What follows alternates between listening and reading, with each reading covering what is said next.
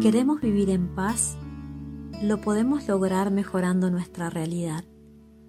En lugar de vivir haciendo proyectos para un futuro mejor, que más que proyectos son sueños, seamos realistas y empecemos a ver que un mundo mejor es hoy.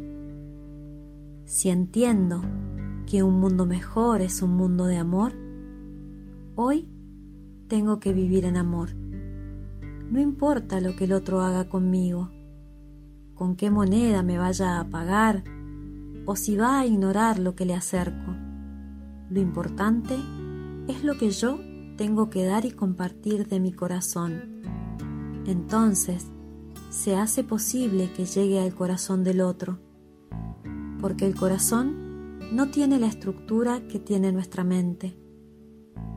Para poder vivir en paz, hay que estar en paz con la conciencia.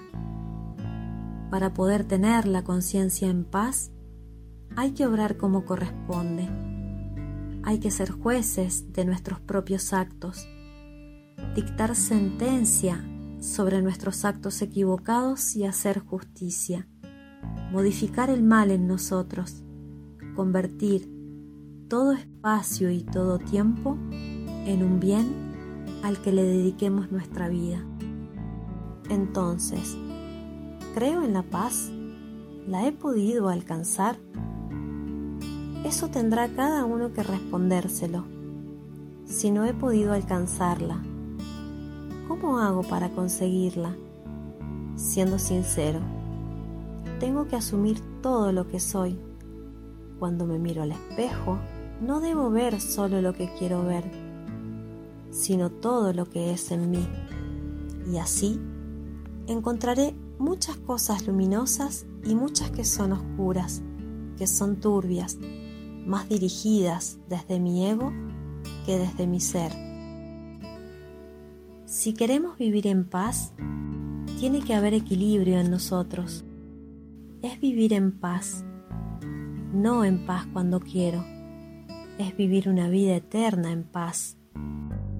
Es hacer todo el esfuerzo que está a mi alcance por sostener la paz que hay en mi corazón, en y a través de mis obras. Es estar siempre presente en paz en medio del disturbio para poder ser esa paz que hace falta, a veces en silencio, a veces con palabras o tomando acción de acuerdo a la necesidad, pero buscando ser. Hay muchas personas en grandes ciudades que no saben el nombre de quién está a su lado. No se conocen ni a sí mismos.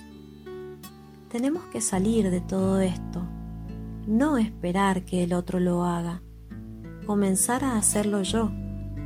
No puedo dar lo que no tengo.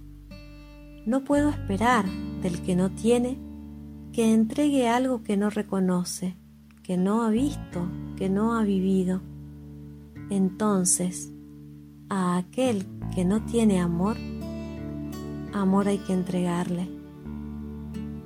Al pecado hay que verlo como un error y al pecador como un hermano. Tengo que amar al pecador, no amar al pecado. El amor es el que redime.